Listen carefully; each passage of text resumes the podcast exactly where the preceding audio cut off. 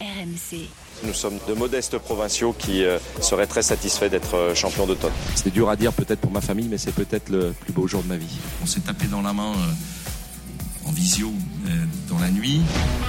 After Lyon, Nicolas Jamin. Salut à toutes et à tous, bienvenue dans le podcast After Lyon. À mes côtés cette semaine, Roland Courbis. Salut coach Salut les amis, et salut à tous. Et notre correspondant à Lyon, Édouard G. Salut Édouard Salut Nico, salut coach, bonjour à tous. Salut Doudou. Coach Édouard, on a retrouvé le général. Alors on va lui consacrer un épisode spécial. 9 buts, 2 passes décisives sur les 9 derniers matchs, toutes compétitions confondues. Comment le Lyonnais Alexandre Lacazette s'est-il relancé? Quelle est la part de responsabilité de Pierre Sage? Et l'OL dépend-il de son efficacité pour remonter, remonter en Ligue 1 ou ne pas descendre en Ligue 2 Vous écoutez le podcast After Lyon, c'est parti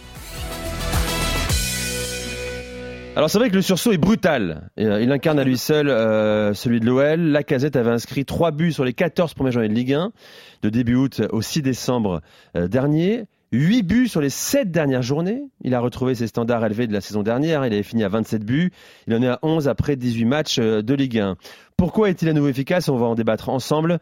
Euh, coach, toi, dans ce que tu vois, dans ces mouvements, est-ce que tu vois un nouveau Lacazette? Comment t'expliques ce, ce réveil-là? Ben, à nouveau la casette. On voit, on voit à nouveau la casette. À nouveau Lacazette, tu as raison. Mais c'est difficile de, de lui dire euh, pourquoi il, il- il est revenu. Regardons un petit peu pourquoi il est parti. Ben, je crois que dès l'arrivée du, du nouveau coach euh, Grosso, il a fait partie de ceux qui, qui ont pris d'entrée un coup de pied au cul, je crois. C'est vrai, Edouard. Donc, hein et, et donc là, ben là il, il, il- il revient de- d'une situation qui, me paraissait quand même un peu sévère. Il a raison, coach. hein. Pour comprendre pourquoi il va mieux, il faut comprendre comment euh, il a pu aller si mal, euh, notamment sous Laurent Blanc, euh, qui lui a sauté au bout de quatre journées de, Ligue 1. Puis Fabio Grosso, c'est un homme qui l'a pas forcément mis dans les meilleures dispositions. Oui, alors il y a ça, et puis je remonterai un peu plus en arrière. euh, c'est surtout le début de saison où il prend un carton rouge et il va manquer trois, trois matchs de suite. hein. Donc, et là, euh, tout au, dans ce fameux match du 19 août face à, Montpellier à la maison, euh, où Lyon en prend 4, euh, 4 à 1. Et donc derrière, mais il a tout le mois d'août où il ne joue pas, plus la trêve internationale. Donc ça fait un mois où il s'entraîne mais sans compétition, sans rien, plus l'OL est en pente euh, raide sur la descente, à ce moment-là, ça lui prend un petit peu la tête. Donc il y a toute cette partie à, à reconstruire. L'OL va pas bien, la casette ne va pas bien. Alors, euh, qui de la poule ou de l'œuf Est-ce que c'est parce que Hmm. l'un va pas bien que l'autre ne va pas bien? Mais en tout cas, il y a toute cette euh, période-là. Et puis après, petit à petit, ça ira beaucoup mieux, notamment à partir de ce, ce mois de décembre. Et cette renaissance de ce jour, de la renaissance de l'OL, encore une fois, qui de l'œuf ou de la poule, mais ce fameux triplé face à, face à Toulouse le 10 décembre. Question de coach, euh, d'entraîneur également. Euh, fin novembre arrive Pierre Sage. Euh, Huit ou neuf jours plus tard, il met un triplé contre Toulouse avec son de la casette. Euh, Sage, justement, a parlé de son buteur aujourd'hui en conférence de presse. On lui a posé la question comment explique-t-il ce sursaut? Est-ce qu'il le doit au coach, au collectif? Sa réponse. Je pense qu'il se l'est donné tout seul. Parce que le vrai virage pour lui, c'est, je pense, ce match contre Toulouse où il marque un triplé. Et derrière, il a enchaîné quasiment tous les matchs. Donc c'est très bien pour lui, c'est très bien pour nous. Et c'est bien aussi qu'il marque dans des conditions complètement différentes à chaque fois. Je crois que c'est la première fois depuis qu'on travaille ensemble où il marque en recevant une passe de déséquilibre qui vient de derrière lui. Il avait beaucoup marqué sur des centres ou sur des coups de pied arrêtés. Et donc ça prouve est, c'est un joueur qui est capable d'être décisif dans beaucoup de situations de jeu. Et en général, ça caractérise assez bien le talent. Non, c'est simplement tu joues, tu es un bon joueur. euh, on a éclairci euh, certaines choses par rapport à sa situation, mais euh, voilà, c'est une discussion de- d'homme avant tout. C'était même pas une discussion d'entraîneur à entraîner. C'était clarifier un, un point euh, avec lui. Et après, euh, c'est un bon joueur, c'est un joueur expérimenté. Il avait, je pense, pas besoin de cette discussion-là pour se remettre euh, sur le cheval et, et galoper. Voilà Il y a- pour il y a beaucoup- Il y a beaucoup, bon, je, me mets un petit peu à sa place. Il y a beaucoup de fausses euh, modesties. Parce que nous dire que c'est à la suite aussi d'une discussion où dans cette discussion euh, entraîneur-joueur, ben, le joueur te dit avec, quel profil d'organisation il est le mieux utilisé, avec quel partenaire il peut s'entendre le, mieux et tout. Ben, ça fait ça fait partie du boulot de, de. C'est, ce qu'a dû faire euh, Sage, mais bon, il, il veut pas nous le dire. Il faut se mettre à sa place. Il va pas se Alors, il dire a bon, pas ben, voulu- après, après, Ouais. après, après avoir discuté avec Non, euh, oui, la, casette, eh ben, là on, on, on a trouver, lui et moi, le- les meilleures solutions. Mais oui, c'est une, c'est une évidence. T'étais comme ça, coach Alors- aussi, toi. T'étais un évidemment. humble. Ouais, mais tu mettais en non. avant le joueur et, et moins non, discours parfois. non, non, arrête de dire des conneries. Ça ça- ça m'arrive à moi aussi d'en dire.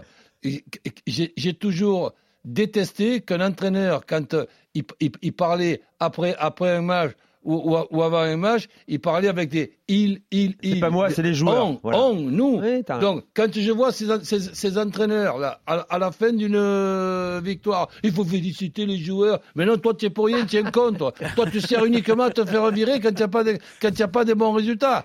Eh ben, excuse-moi, je voyais pas le métier d'entraîneur comme ça, Et à Nicolas. l'inverse, aussi les coachs qui disent après une défaite, euh, je, je prends toute la Oui, responsabilité, euh, bien sûr. C'est que de ma faute. C'est c'est que de ma tout faute. moi, là, là, là, là, là, là, Alors, peut-être, vraiment, vraiment, je comprends pas pourquoi mon président il me vire pas. hein. Vas-y, Edouard, apprends à gueule notre invité. Vas-y. Alors pe- pe- peut-être à ce moment-là, alors je suis pas sûr à 100%, mais je pense qu'il y a une partie de ça dans cette discussion. Euh, parce qu'on est au mois de décembre, c'est le début euh, du mercato, on commence à en parler, etc., etc. Vous savez qu'on en a évoqué peut-être un départ de, de Lacazette parce qu'il avait des, des touches avec le Los Angeles Galaxy.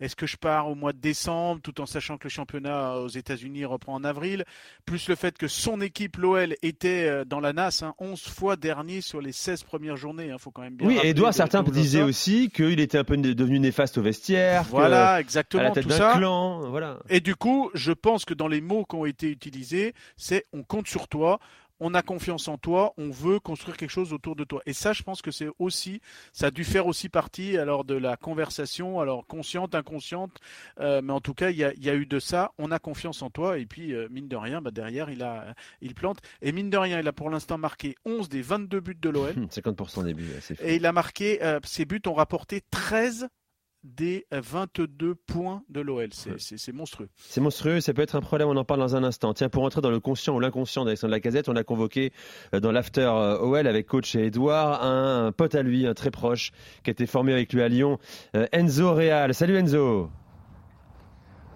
Salut, bonjour à tous. Heureux de t'accueillir dans, dans l'after Cannes, ancien de... Enzo bah- Real, ça c'est un sacré nom. hein, Ça, c'est un nom qui claque. Hein. pour justement parler de football. Oh.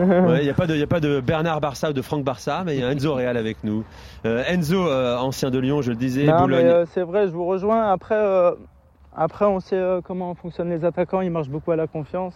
Et avec euh, l'expérience qu'il a en revenant à l'OL, je pense qu'il a fait le choix de, voilà, de revenir dans un club qu'il connaît bien. Et, euh, et Grosso, je pense qu'il l'a quand même mal utilisé. Parce que euh, j'ai l'impression qu'il s'est plus méfié de lui plutôt que s'appuyer sur lui. Et en, faisant revenir Tolisso, en faisant revenir euh, Alex, euh, donc la casette, je pense que c'était une erreur de sa part. Parce que voilà, c'est les joueurs avec le plus d'expérience. Donc si à un moment donné tu t'appuies pas sur ta colonne vertébrale et, tu fragilises un peu, l'équipe, et ben, et ben ça crée bah, ce qui s'est passé en première partie de saison. Ça veut dire un 11 qui n'était pas vraiment décidé, dessiné et euh, de, de l'instabilité aussi euh, dans, dans le jeu. Et, euh, et je pense que l'arrivée de, de Matic, elle va faire beaucoup de bien dans, dans l'équilibre de l'équipe et dans, dans la construction du jeu lyonnais. On, on voit vraiment qu'un gars d'expérience, plus bas, parce qu'Alex, il joue vraiment haut et il dépend un peu des appels, ben, il dépend un peu de la maîtrise technique de son équipe pour se créer des occasions, qui n'était pas forcément le cas en, en début de saison. Quoi. Euh, Enzo, est-ce qu'il a douté euh, vraiment profondément à un moment, Alex, Alex Lacazette, il y a encore trois mois? Est-ce qu'il a douté de son avenir aussi à Lyon? Ben, je, je pense qu'il a, il a pas forcément douté, mais euh, il s'est peut-être frustré à un moment donné, se dire que voilà, on doute de lui, alors que voilà, l'année dernière, il les a tenus à lui tout seul, parce que sans lui l'année dernière, je pense que le club, il serait peut-être descendu, parce qu'il a fait une très grosse saison avec une équipe qui était quand même pauvre, hein, parce qu'on on le dit pas assez, mais l'année dernière, l'OL avait une équipe assez, assez fébrile. Comme cette année, là, il y a eu un peu de, de renforts qui sont arrivés, donc il va pouvoir être encore meilleur, je pense. Il pourra combiner avec euh, les Benrama et, euh, et tous ceux qu'ils ont recrutés. Et, euh, et voilà, quand tu es attaquant, tu dépends un peu des autres, malheureusement. Bien sûr. Et, et c'est le cas pour Alex aussi. Malgré que des fois, il se crée des occasions tout seul, et heureusement. Mais bien sûr que l'OL aura besoin d'Alex en grande forme pour se maintenir et même viser plus haut, j'ai envie de dire. Euh, vous savez qui est le deuxième meilleur buteur de l'OL derrière la casette en Ligue 1 Un, un joueur qui a dû mettre O'Brien, non? 3 ou 4 buts, non? Jake O'Brien, effectivement, un défenseur central à, à Lyon. Trois buts, exactement, euh, Edouard, devant notamment euh, euh, Cacré qui, qui- qui a deux buts. Euh, 50% des derniers buts de l'OL, tu l'as dit, euh, mon cher Edouard. Euh, Enzo nous dit que ça passera aussi par lui, la, la remontée dans le classement et le maintien Cherki, aussi. combien de buts? Deux? Cherki, je crois qu'il est. En oula, Ligue 1, 0, non? Zéro, je crois. Il Oui, c'est le en dernier coupe match qu'il a marqué. ouais. Ouais, alors j'ai j'ai un doute, le, hein, je vais. le dernier match, c'est- il- c'est c'est Non, son. c'est- c'est la casette. Ah oui, en Coupe de Ah France. oui, en Ah, coupe. tu Ouais, parles de coupe, Ouais. oui, Ah non, en mais coupe, non, oui, il a En marqué, Ligue 1, ouais. je parlais en Ligue 1. En ouais, Ligue non, 1, mais 0, je, parlais moi aussi Ouais. en Ligue 1. En Bon. Ligue 1, 0. Ouais. Oula. Bon, euh, coach, c'est intéressant ce que soulève également euh, Enzo. Évidemment, il dépend des- de l'animation et des gens autour de lui. Euh, c'est aussi grâce à ce mercato d'hiver que la Gazette est redevenue la Gazette? Ben oui, mais c'est c'est sûr que ce poste-là, bon, tous- tous les postes, c'est difficile de, de- de jouer sans avoir de bons coéquipiers, mais surtout le sien. C'est ju- ju- justement, il est mal utilisé. Il est dans, dans une. Tu vois par exemple à, l'OM l'utilisation d'Aubameyang. Quand il est avec un copain à côté, ben tu, lui mets 8 sur 10. Quand il est tout seul dans, l'axe ou sur, ou l'aile gauche, tu lui mets 2 sur 10 et c'est pourtant c'est le même joueur au même âge. Donc ben, la, la casette c'est pareil. Il y a des joueurs avec qui tu t'entends mieux et ça ça fait partie du, boulot du, du, du coach. Il y a des organisations que la casette euh, préfère, c'est à lui avec son expérience et la responsabilité qu'il a du brassard de capitaine d'en discuter avec le coach et c'est ce qui a dû être fait. Je me fais pas de soucis là-dessus. Edouard, euh, il, il est mieux entouré également. Toi qui le vois régulièrement à Lyon, euh, juste son visage a changé aussi. Tu vois un homme beaucoup plus épanoui désormais? Oui, alors il a toujours été. En fait, il y a eu un. Enzo, je pense que tu vas pas me dire l'inverse, le contraire. hein. il y a toujours eu un, un débat, le- ce fameux gang des Lyonnais qui n'accueillerait pas les, euh, les, euh, les, les- les nouveaux joueurs. La preuve qu'il les accueille bien quand on voit le mercato réussi et le mariage qui se fait euh, bien euh, actuellement. Et je pense que ça, ça a dû un petit peu la- l'atteindre. Et, et je peux vous dire que c'était vraiment pas le cas. hein. Donc il l'accueille en tant que capitaine, il accueille les gens et, et il est ouvert. Alors c'est vrai qu'il a une attitude parfois un petit peu euh, dans, dans une, il a une expression du visage. C'est pas le plus expansif, c'est sûr. Non, ouais. voilà. c'est- Alors ça peut Après, c'est- inclure un c'est certain nombre de choses. Mais... d'arriver dans un vestiaire. Le respect il se fait en, en étant bon sur le terrain. C'est là que tu gagnes, on va dire, du, de la légitimité. euh, et c'est sûr que quand tu réussis pas dans un club, eh ben, tu trouves des excuses et tu dis, eh ben, il y avait des clans, on m'a pas, on m'a pas intégré, alors que l'intégration, elle se fait, elle se fait sur le terrain. Tu peux, euh, tu peux t'entendre. euh, pas forcément avec des joueurs en étant bon sur le terrain, Mhm. ben, ça facilite les liens et, euh, et voilà. En plus, c'est un joueur très intelligent. Je pense que il va pas faire la gueule à un mec qui, qui peut lui mettre des passes décisives sur le terrain, quoi. Toi qui le connais dans, dans- dans le privé, euh, Enzo, euh, Alexandre Lacazette, c'est vrai que nous on voit un homme euh, sympathique, hein, mais c'est pas le plus expressif non plus, même après un match Ouais, réussi. il, il est assez calme. Il est très calme, très posé. Euh, il est comme ça dans la vie aussi, c'est le même? Oui, oui, il est très calme, il est très posé. euh, c'est un, Guadeloupéen, quoi. Euh, ouais, ouais, ben, ouais, il est comme ça dans la vie aussi. voilà, on a, on a du mal à le cerner. Ben, ça lui a, a causé des problèmes quand on était en, jeune en équipe de France. L'entraîneur, il avait l'impression qu'il s'en tapait un petit peu, alors que pas du tout. C'était sa façon d'être et ça lui a, ça lui a posé des problèmes hein, parce que euh, il avait été mis à l'écart plusieurs fois. Ben, d'ailleurs, avec euh, avec euh, Deschamps, Eh ça oui. l'a jamais fait parce que voilà, peut-être euh, c'était c'était pareil quoi. C'est un homme que beaucoup d'entraîneurs ont du mal à cerner peut-être, hein, ou qui prennent sa, sa discrétion euh, pour de l'arrogance. hein. Euh, L'histoire de Lacazette avec l'équipe de France, elle est, elle est presque ratée. Il a quelques sélections, mais à une époque où il marquait, Ah ouais. Arsenal, on ne le revoyait Pas- plus. Pas, presque, elle est ratée. On n'a jamais su pourquoi réellement. Ben oui. Problème relationnel avec Ben Deschamps, mais c'est très dur à dire. Après, il a un caractère, Enzo Lacazette aussi. Hein. C'est pas quelqu'un qui va se est- regarder, regarder ses pompes. Il a sa personnalité, c'est d'ailleurs pour ça qu'on le met capitaine. boudeur, oui. Oui, Enzo? Oui, oui, ça peut être un très grand boudeur, mais euh, après il a mûri. Mais euh, c'est sûr qu'il est dur à approcher. On a l'impression qu'il a ce petit air un peu euh, ben, de frimeur, alors que pas du tout. Il est, c'est plutôt de la, la discrétion et, et voilà, il est comme ça en fait. Il, il a réussi comme ça et il reste comme, comme il est en fait. Sauf Bon. que euh, des fois, ça peut plaire à certains et non à d'autres. Il faut bien le connaître pour, euh, pour connaître le, le personnage, quoi. Bon, même si on essaie de trouver euh, tous les détails possibles pour que notre débat soit intéressant pour les passionnés de football. Ce qu'il faut regarder et contester une, et constater une fois de plus, c'est qu'il y a des périodes où il y a tout qui va et il y a des périodes où il n'y a rien qui va. Quand je vois ce que fait Montpellier contre Lyon et Lyon contre Montpellier. Mais la construction de la victoire contre Montpellier, elle s'est faite trois jours avant dans ce match contre euh, Lille. Et pourtant, il n'y a pas eu, on ne change pas l'équipe qui gagne, machin, etc. Il y, a, eu beaucoup de choses de, de, de changer. Et quand tu vois qu'après Montpellier, qui ouvre le score, dans une autre période de Lyon, c'était terminé. Si jamais tu pouvais égaliser et gagner ce match-là euh, 2 à 1. Mais en plus que tu égalises et que tu le gagnes 2 à 1, tu égalises sur un but de la casette. Je sais pas s'il faut le mettre à la casette ou s'il faut le mettre à Lecomte, qui, malgré que ce soit un très bon gardien sur ce, sur ce but-là, ben, ça a quand même facilité le but de la casette. Et le but de la victoire, pourquoi pas Cacré de 20 mètres du gauche. Eh ben, tout va bien, les, les amis. Qu'est-ce que- tu veux que je vous dise? Ça a dû être travaillé à l'entraînement, ça, la veille. hein T'as raison, c'est ce que. Oui, ouais, t'as raison. Bon, après, c'est aussi le travail de Pierre Sage, mais il le reconnaîtra pas aussi. Hein. 8 victoires en 12 matchs, euh, c'est aussi son bilan. Euh, voilà, voilà pour ce, cet épisode consacré à Alexandre Lacazette. Euh, Enzo, merci. Tu reviens quand tu veux, bien sûr. hein. tu nous as fait une très bonne analyse de la personnalité et également euh, du retour en forme de ton pote Alexandre Lacazette. Bon, il a 11 buts. On serait pas surpris qu'il finisse à 20 buts cette saison. hein. Tout Ah est bah possible oui. pour lui. tout est, tout est possible, mais ce qu'il faut terminer aussi, c'est que la situation de Lyon maintenant qui est devenue sympa pour les, pour les joueurs et pour le public, ça va pas être un cadeau pour tous les adversaires qu'il va y avoir de les empêcher de gagner la Coupe de France. Ça va pas être un cadeau. Ah, Paris Saint-Germain ou pas Paris Saint-Germain, Nice ou pas Nice, Rennes ou, ou pas Rennes, Strasbourg ou pas Strasbourg, ça va pas être un cadeau du tout. Ouais, Lyon est quand même troisième sur les sept derniers matchs. Hein.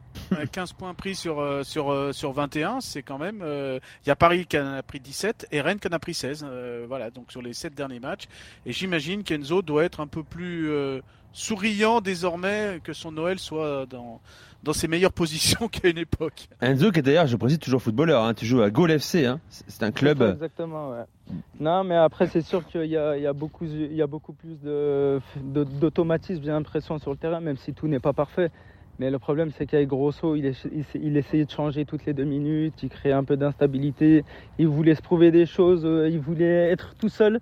Et je pense que ça marche pas, il faut, il faut s'appuyer sur une colonne et, et après, voilà, les jeunes, ils Ah, s'intègrent. mais là, au, au ni- Ouais. au niveau de, des joueurs expérimentés, tu as plus, plusieurs colonnes. hein. Bien sûr. Tolisso à Matic, à la casette. Ah sûr. Lovren, Matic, Anthony Tolisso. Lacazette, Anthony Lopez. Est-ce qu'il y a sûr. quand même deux, trois jeunes là T'as Cherki, coach. T'as Cherki. Ah ben j'avais oublié. L'espoir triomphant. Pour les jeunes recrues qui ont les joueurs prometteurs qui, sont sûr. arrivés, je pense que c'est mieux si, si ben, les, les joueurs clés sont, sont au niveau. Quoi. Pour Gift Orban, pour Malik niveau. Fofana. Euh, Lyon-Nice, hein, important vendredi. Ce sera intéressant de voir Ouais. si le réveil euh, lyonnais se, se confirme Ouais, pas, face à un candidat à pas l'Europe. facile de battre Nice, mais pas facile en ce moment de Mhm. rencontrer Lyon. Voilà. Et puis Lyon, qui, Lyon qui va qui va jouer un certain nombre d'adversaires directs d'ici la mi-mars. On a l'impression que si Lyon arrive à bien gérer euh, l'enchaînement, donc euh, notamment de trois équipes euh, à Lorient, euh, à Metz et puis à Toulouse d'ici le 17 mars. En plus, donc il y a Nice et Lens. Euh, S'il y a des bons matchs face notamment à ses adversaires directs. À la mi-mars, l'OL pourra peut-être avoir une vision un peu meilleure euh, sur, la fin de saison. Et vu qu'entre-temps, il y aura eu le quart de finale face à Strasbourg à la maison fin février, dans un monde idéal, euh, Lyon peut s'être un petit peu dégagé les bronches, on va dire, pour le maintien mi-mars, avec potentiellement une demi-finale à jouer au mois d'avril. Pourquoi pas, ça peut changer la, la fin de Bien saison sûr. et on pourrait regarder Et la oui. saison différemment. Et oui, C'est vraiment et- incroyable. Et le podium n'est qu'à 16 points finalement. Ouais, non, voilà, faut peut-être pas non plus rêver. Merci Enzo, c'était un plaisir. Enzo Merci. Real. Merci Enzo. Salut Enzo. Dans le podcast. After Ciao, Lyon. Merci euh, mon cher. Edouard. Merci coach également. Salut, Rendez-vous salut. la semaine prochaine pour un nouvel épisode pour débriefer notamment euh, ce Lyon-Nice. Bye bye. RMC After Lyon.